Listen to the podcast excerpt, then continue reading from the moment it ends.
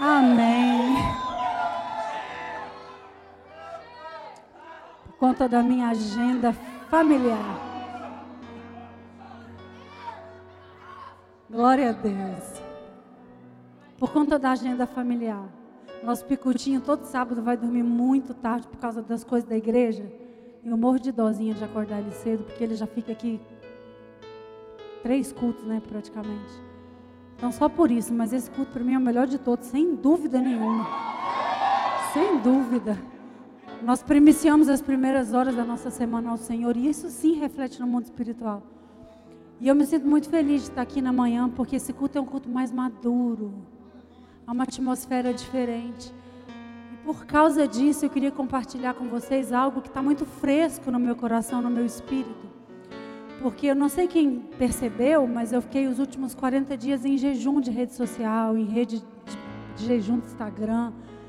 Condicionei as minhas relações somente às minhas relações pessoais tudo aquilo que era digital, eu me afastei por 40 dias e foram, e foram 40 dias de muito crescimento, de muita contemplação, de muita análise a respeito de algumas coisas que às vezes no tumultuado do nosso dia a dia nós não percebemos. E aí eu queria compartilhar sobre isso.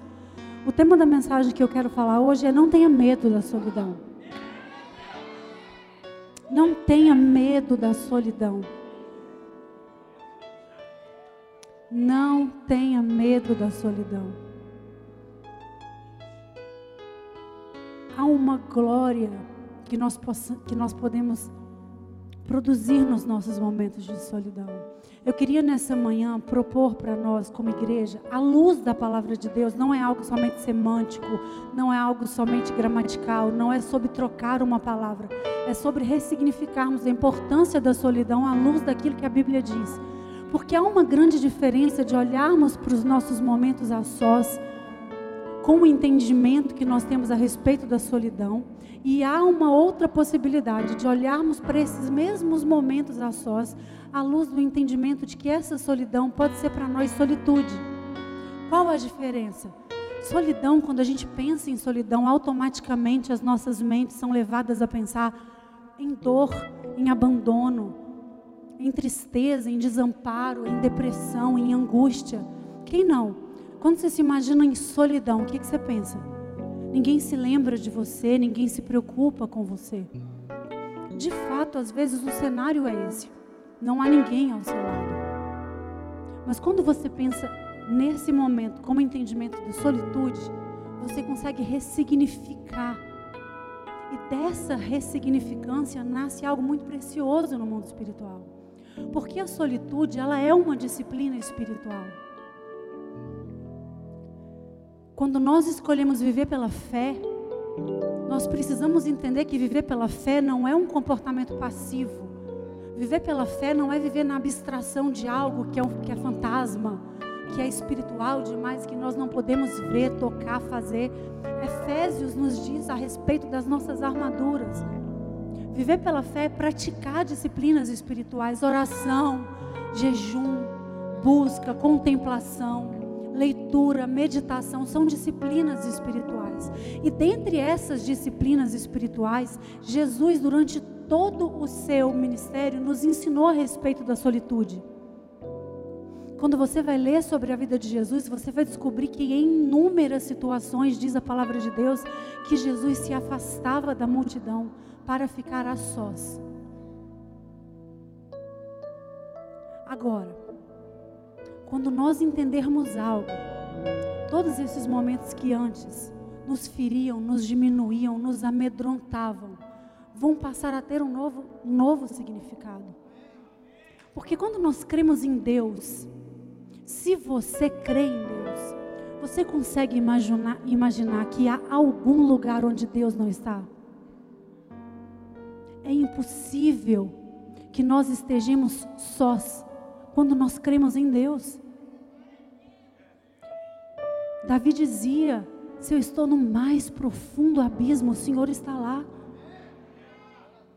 Ainda que eu esteja no vale da sombra da morte, eu sei que o Senhor está comigo.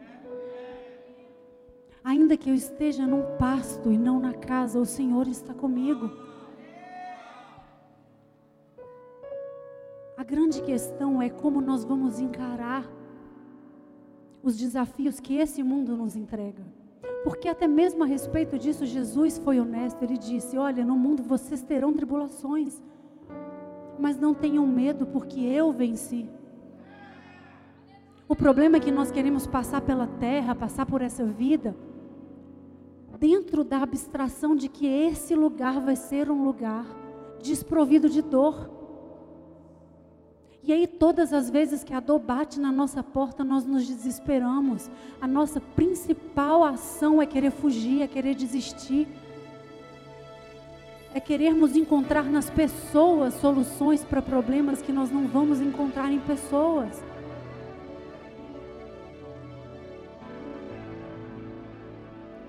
E nesses 40 dias em que eu fiquei absorta nos meus pensamentos, eu pude perceber o quanto as pessoas têm colocado sobre as outras a solução para os seus problemas, o quanto as pessoas não têm tido capacidade de olharem para si dentro da sua individualidade. Parece que a gente só tem valor quando a gente está inserido em um contexto de valor.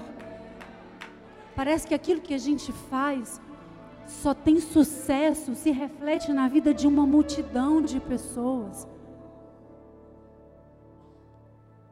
Atualmente nós somos tão bombardeados por informações, por tecnologias, por, por sentimentos, por, por, por tanta coisa, que nós deixamos de nos conhecer naquilo que nós temos. Não, não respeitamos as nossas histórias. Um dia desse eu atendi uma menina e ela estava desesperada, porque, segundo ela, e eu vou até dizer isso para vocês, acontece muito na igreja, viu gente? Fofoca. Por que será? Para quem não sabe, a igreja é um corpo cheio de pedras vivas, e todas essas pedras, incluindo a mim, estamos sendo trabalhadas pelo carpinteiro, estamos sendo trabalhadas pelo Senhor. Então não venha para a igreja achando que isso aqui é, o, é Alice no País das Maravilhas. Aprenda a lidar com as dores, com os desafios, com as chateações que a vida em comunhão gera. Porque se, se você não está disposto a viver em comunhão, então você é um covarde. Porque é na comunhão que nós somos lapidados, amém? E aí ela veio me dizer: Eu estou muito chateada porque envolveram meu nome numa fofoca e falaram isso, isso, isso, isso a respeito de mim. Eu disse: Você é isso? Ela falou: Não. Eu falei: Então por que você está se importando tanto? Porque eu te conheço há dois anos. Você entrou na casa bem no início. E em dois anos eu, que convivo com você muito pouco, sou capaz de conhecer pontos na sua história que você deveria se orgulhar. Eu já vi o quanto você lutou, eu já vi o quanto você foi corajoso, o quanto você perseverou, o quanto você chegou até aqui. Por que você não respeita a sua história? E a resposta é essa: nós atribuímos o nosso valor aquilo que as pessoas pensam de nós, porque temos medo de ficar a sós com a gente mesmo.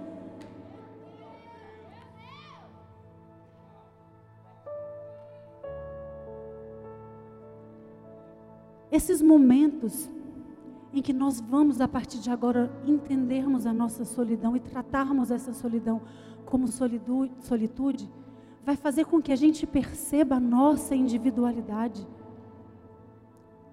Os momentos em que a gente é levado a ficar só, seja por escolha, seja por, por alguma circunstância da vida, seja porque alguém resolveu partir, seja porque alguém resolveu não voltar, seja porque nós perdemos aquilo sobre a, o que nos apoiávamos.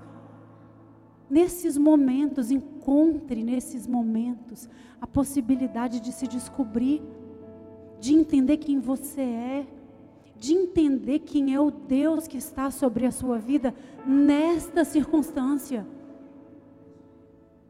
Descobrir a sua singularidade, qual é o seu chamado, até onde você pode ir, em que você pode avançar, o que é que não vai mais te parar, o porquê de você ter parado até aqui. Solitude é fazer da solidão uma experiência voluntária. Solitude é se colocar voluntariamente num processo de reflexão, de interiorização. E muitas vezes nós temos passado por esses processos com medo desse enfrentamento, fugindo da dor, colocando sobre as pessoas a responsabilidade por escolhas que tem que ser nossa,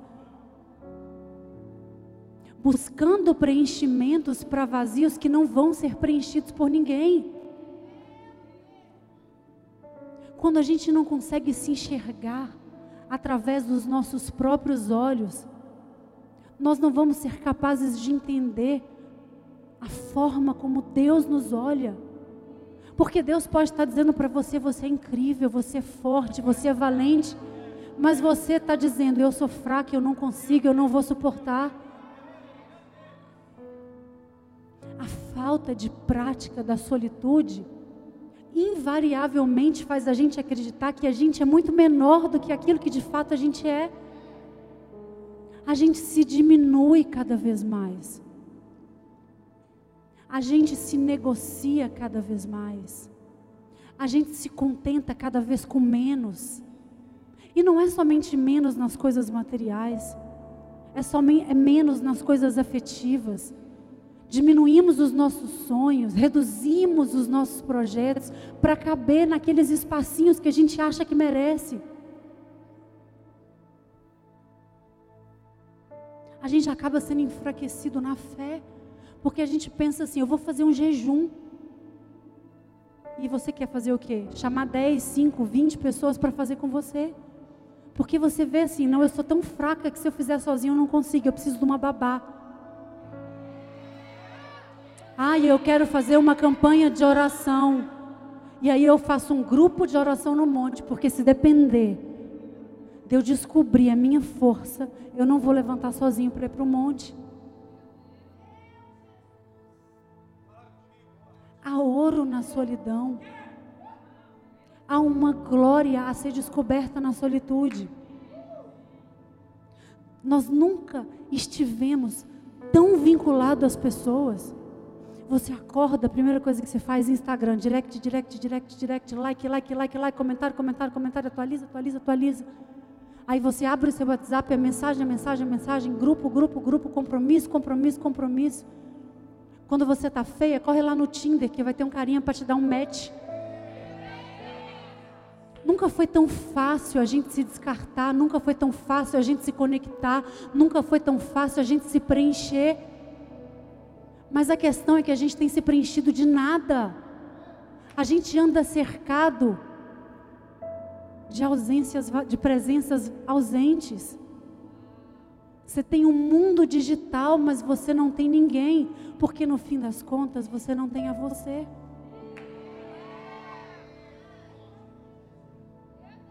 Nunca antes se ouviu falar tanto sobre depressão, sobre ansiedade, sobre síndrome do pânico.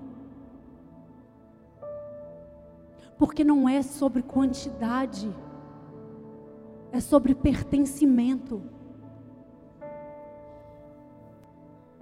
A gente está num mar de informações, mas a gente está morrendo afogado por falta de convicção. Porque não adianta a gente ter acesso a tudo se a gente não sabe o nosso papel nesse processo. Não adianta você estar inserido numa igreja incrível se você entra e sai daqui sem saber como você pode contribuir, qual é o seu valor, aonde você vai romper, aonde você vai ser despertado. Não adianta você orar por uma família, se quando Deus te der uma família, você vai querer viver no conto de fadas da Cinderela você vai ficar só no meio da multidão, independentemente de onde você esteja. Porque a nossa tendência é fugir da dor. Mas o nosso exemplo é um Cristo que foi para a cruz. Nós não fomos feitos para fugir, nós fomos feitos para enfrentar. Nós não fomos feitos para sermos dominados. Nós fomos feitos para governar.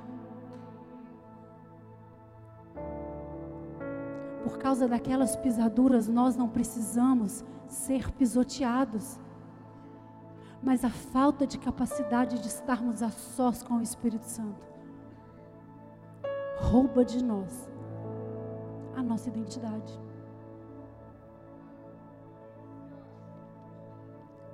E aí, sabe o que acontece? Por medo da solidão, por medo de ficarmos a sós, por medo do silêncio, porque às vezes o silêncio grita. Quem aqui fica em silêncio e escuta coisas que às vezes nem queria ouvir de si mesmo? Quantas vezes no silêncio a voz do Espírito Santo te dá direções que você não quer ouvir? Quantas vezes a sua própria consciência te indica caminhos que você não quer ouvir? Porque nós temos medo da solidão. Nós somos empurrados, nós nos empurramos para as aglomerações, para as multidões, para os barulhos, para as festas. Queremos ser suprido nas nossas necessidades queremos ser surpridos nesse vazio existencial. É mais fácil encontrar satisfação pegando um Uber em 15 minutos, chegando numa balada, do que gastando tempo enfrentando seus medos. É mais fácil a gente suprir as nossas carências mandando um direct para alguém em busca de uma resposta é mais fácil a gente colocar um fone de ouvido do que ouvir aquilo que nós precisamos ouvir por parte de Deus. E a verdade é que esse vazio não vai ser suprido. Todo início de ano eu digo algo, aquilo que nós vamos ser em dezembro começa agora. O sentido para a sua vida a possibilidade de descobrir qual o sentido disso tudo começa hoje. Não precisa esperar o próximo culto, não precisa esperar a próxima célula, não precisa esperar o próximo pastor de fora, o próximo congresso.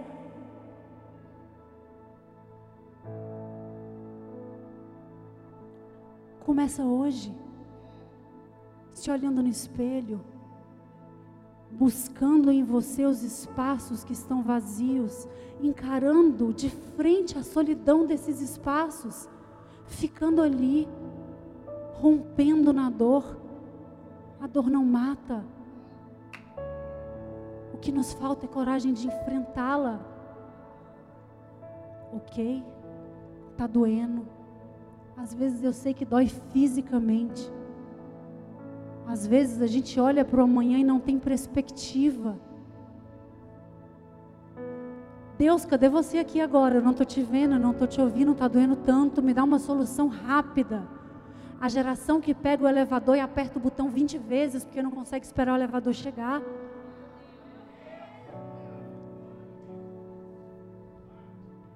Fast food.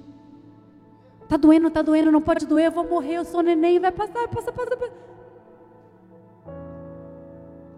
E aí você passa por cima daquilo.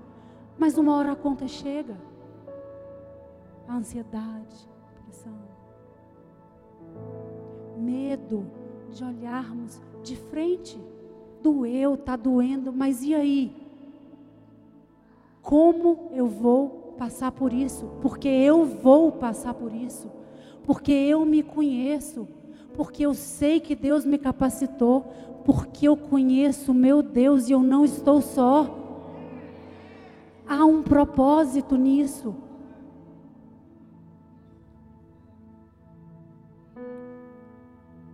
Essa nossa necessidade de pertencer, essa nossa necessidade de, de estarmos inseridos, ela é positiva, ela é bíblica.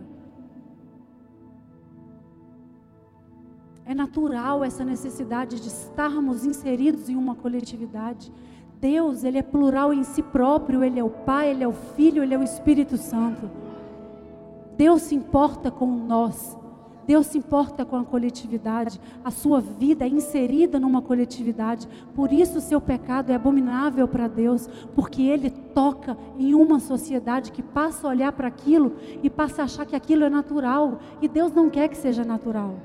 A sua santidade é sua, mas ela precisa ser colocada à disposição das pessoas para que ela inspire as pessoas.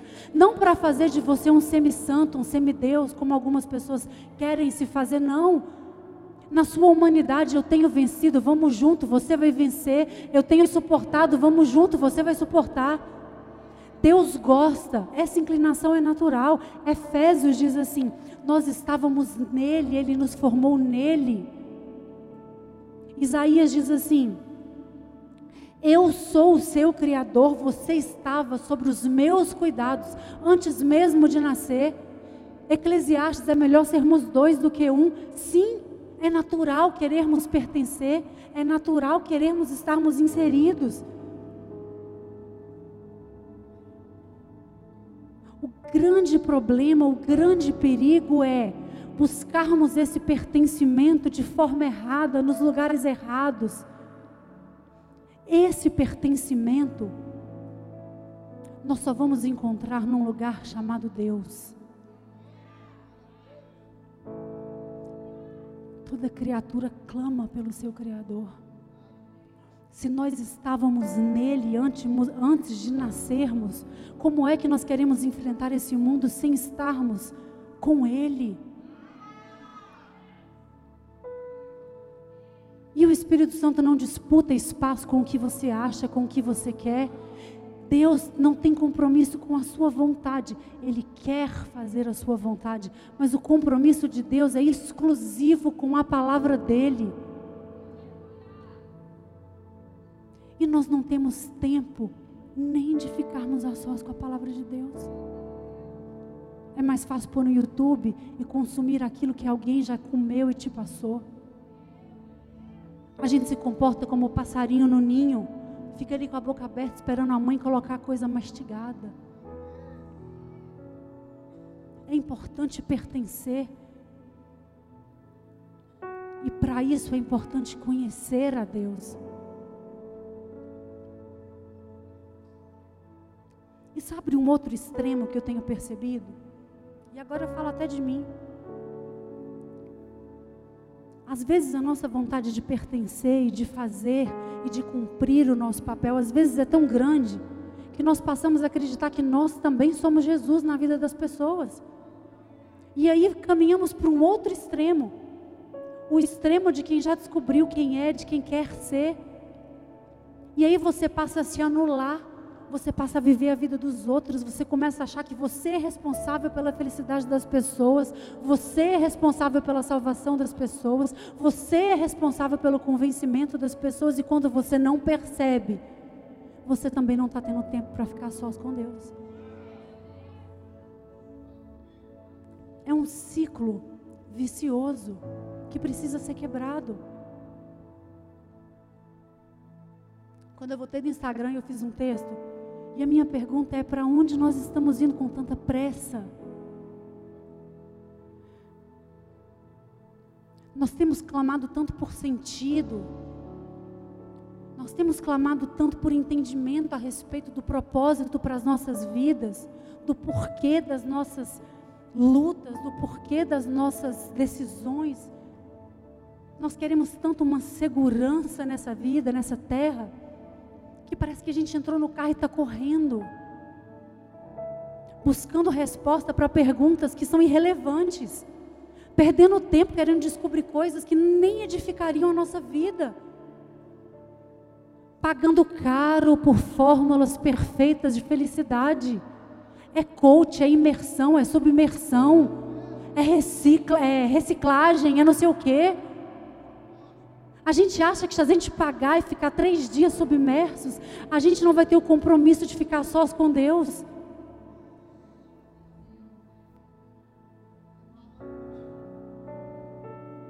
A gente começa a achar que a vida do outro é mais fácil que a nossa. Para quê? A gente começa a buscar na felicidade do outro exemplo para nossa felicidade. E aí o seu marido já não é tão bom quanto o marido da blogueira. O seu corpo já não é tão lindo quanto o corpo da menininha que malha. O cara já não é tão rico quanto o playboy que posta. Respeita a sua história. Respeita as suas marcas. Celebre os seus milagres particulares. A misericórdia do Senhor se renova todas as manhãs. As nossas vistas às vezes estão tão turbadas por aquilo que a gente tem projetado e buscado lá fora, que a gente não tem a capacidade de agradecer a Deus e enxergar cada milagre que Ele nos entrega. Acordou, sentou na mesa, tem alguém com você? Milagre. Quantas mães não têm mais seus filhos? Quantas mulheres não têm mais seus maridos? Quantas pessoas não têm café na mesa? Milagre. Hoje, provavelmente, você está muito mais distante do que um dia você achou que ia estar. Tá. Você é incrível.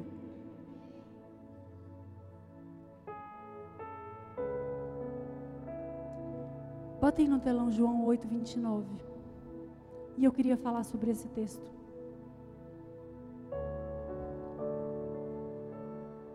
João 8, 29.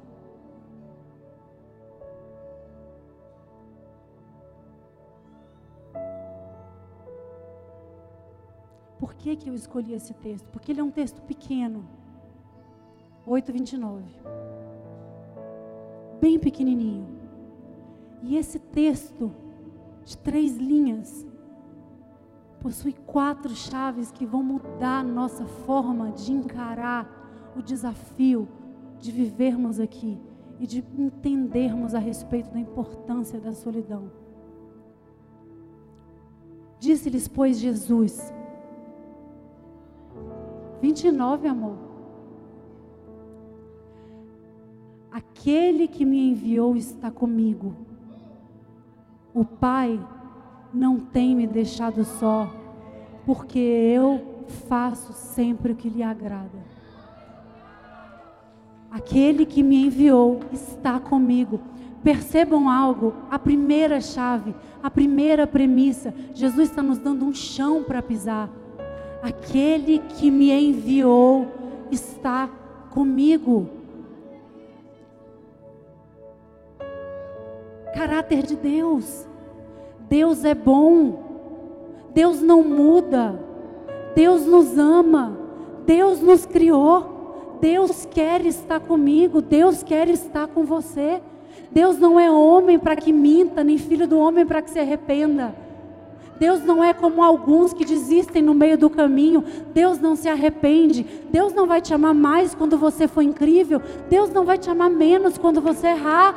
Deus está comigo.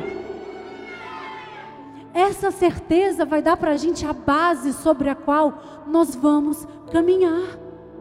Eu acordo, Deus está comigo. Eu durmo, Deus está comigo. Eu estou feliz, Deus está comigo.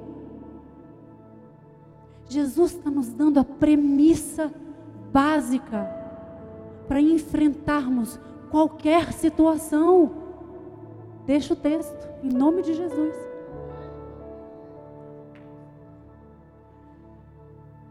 Quem me enviou está comigo. Quantos aqui têm convicção a respeito de quem o enviou? Ele está com você. Isso não vai mudar, não há alternativa. Deus não trabalha com aleatórios. A palavra de Deus diz que nele não há variação, não há sombra de mudança. Ele está comigo. E aí ele continua.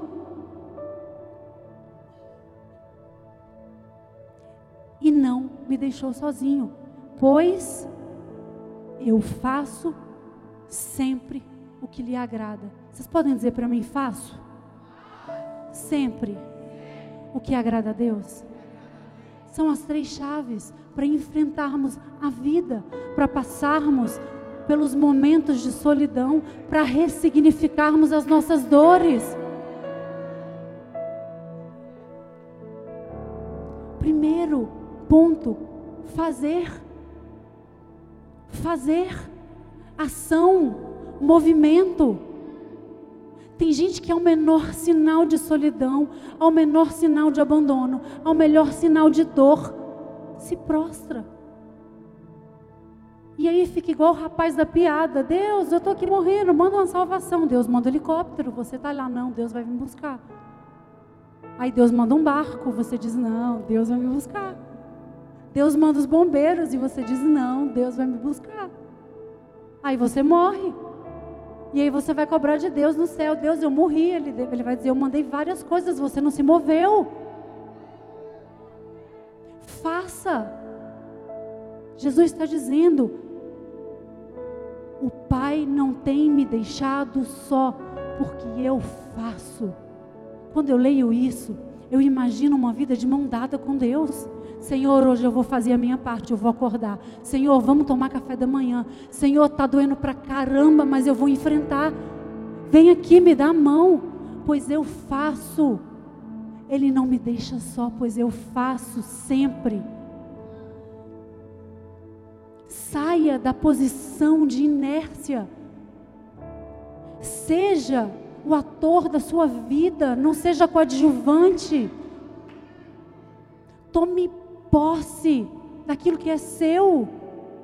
Os seus dias foram feitos para que você os desfrutasse.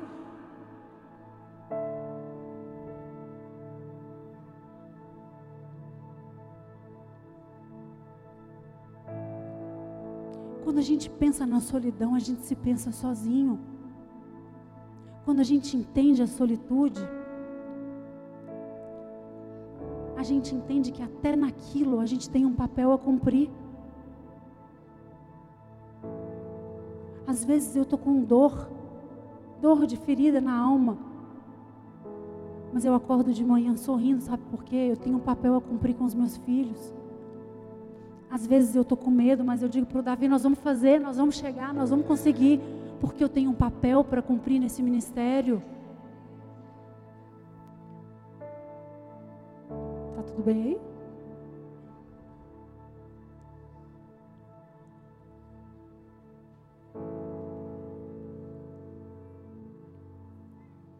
Amém. Tudo bem? Controle? Amém. Quando a gente fica rendido aos nossos desafios, sabe o que acontece? A solidão nos preenche. O medo nos preenche, o vazio nos preenche. Quando nós assumimos a postura de fazer, o propósito nos sustenta. Você deixa de fazer somente por você e você faz porque você acredita que essa é a vontade do Pai e que Ele não vai te deixar. E o segundo passo é esse. Sempre, sempre, não faça da sua caminhada com Deus um experimento. Não trate Jesus como descartável. Não trate a Bíblia como entretenimento. Tenha convicção do seu papel. Faça sempre. Não venha para a igreja adorar a Deus quando você está bem. Adore sempre. Não levante as mãos quando está animadinho. Levante sempre. Às vezes a pessoa que está do seu lado depende de você para se conectar com o Espírito. Não dizime quando você quer, dizime sempre, tenha compromisso. Não se envolva só quando está legal, se envolva sempre. Coopere, não somente quando está tudo indo bem, quando as pessoas estão fofinhas. Quando você for decepcionado, coopere de novo sempre, sempre, porque essa é a fórmula. Jesus foi quem disse: Eu faço sempre. Não se dê o direito de fraquejar. Respeite as suas etapas, mas lute sempre. Não faça de Deus o seu melhor amiguinho, o seu coleguinha. Faça dele o seu Senhor. Senhor das suas ações, Senhor dos seus pensamentos, Senhor dos seus propósitos, Senhor da sua vida, todos os dias. Se comprometa com o Deus que você crê. É impossível você acordar todos os dias comprometidas com Deus e se sentir sozinho. Não tem como. Ele é o Deus que não muda. Ele está comigo. Eu faço por Ele todos os dias. Logo, todos os dias eu me sinto aliançada com Ele.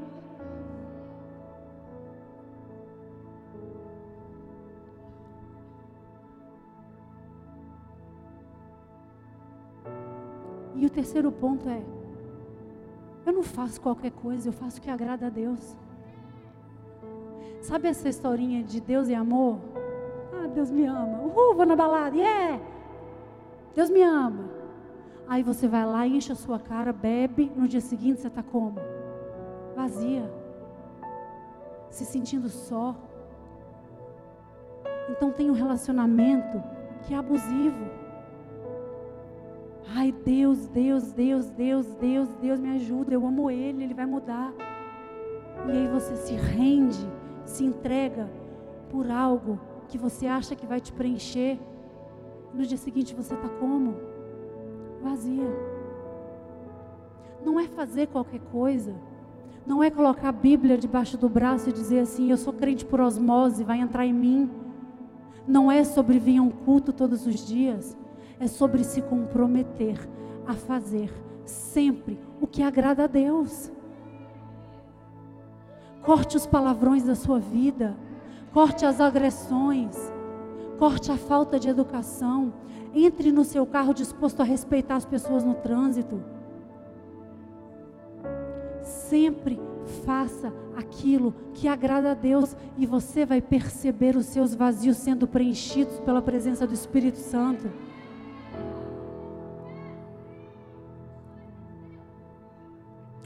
Vou finalizar falando uma conversa que eu tive com o pastor Flávio. Está aqui?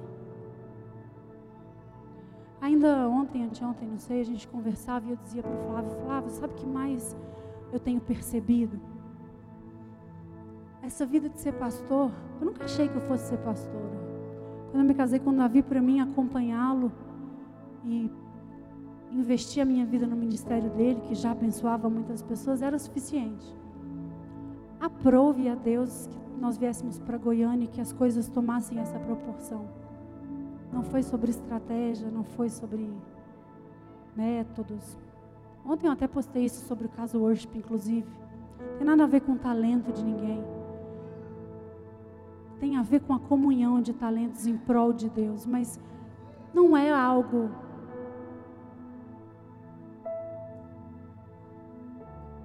planejado, desejado, almejado.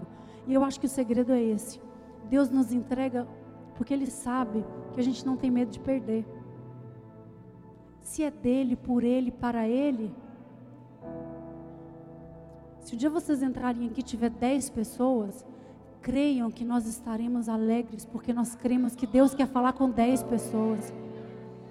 Então talvez por isso Deus tenha trazido tantas, porque Ele sabe que nunca foi um objetivo, ah, eu quero ter, enfim.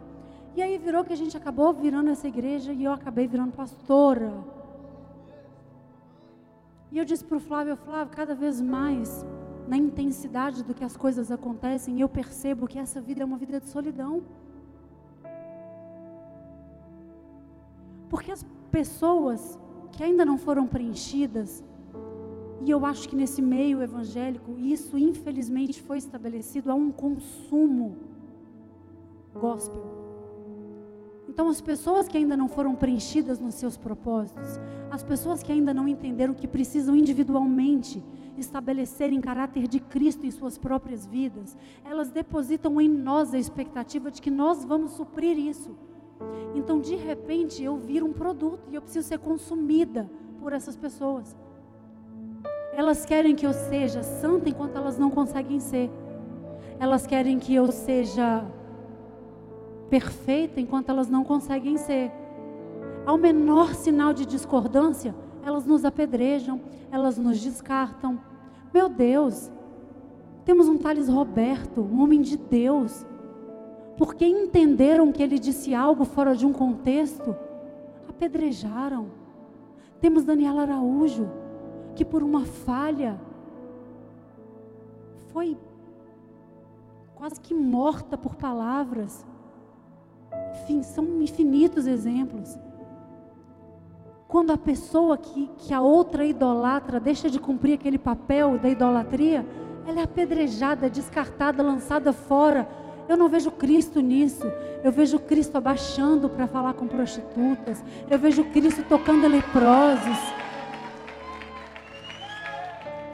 E eu disse para o Flávio: eu percebo que essa vida é uma vida de solidão. Porque eu sei o quanto eu acordo de manhã muitas vezes, eu não tenho com quem compartilhar o peso das decisões que eu preciso tomar. A largura das lutas que eu tenho enfrentado. E eu não estou murmurando. Convicção, Deus me escolheu, eu suporto, eu aguento, vamos lá, dobra a meta, a vida que segue. Mas dentro da responsabilidade que me foi atribuída, não me cabe distribuir dúvida. Não me cabe ficar dizendo, olha, o que, que vocês acham? A minha dúvida gera dúvida, o meu medo gera medo. Deus não me fez para isso, Deus me fez para ser uma resposta ao mundo. E eu tenho encontrado cada vez mais resposta na solidão, mais ouro, mais força, mais motivação. Aquilo que para muitos seria paralisante, para mim tem sido uma mola propulsora.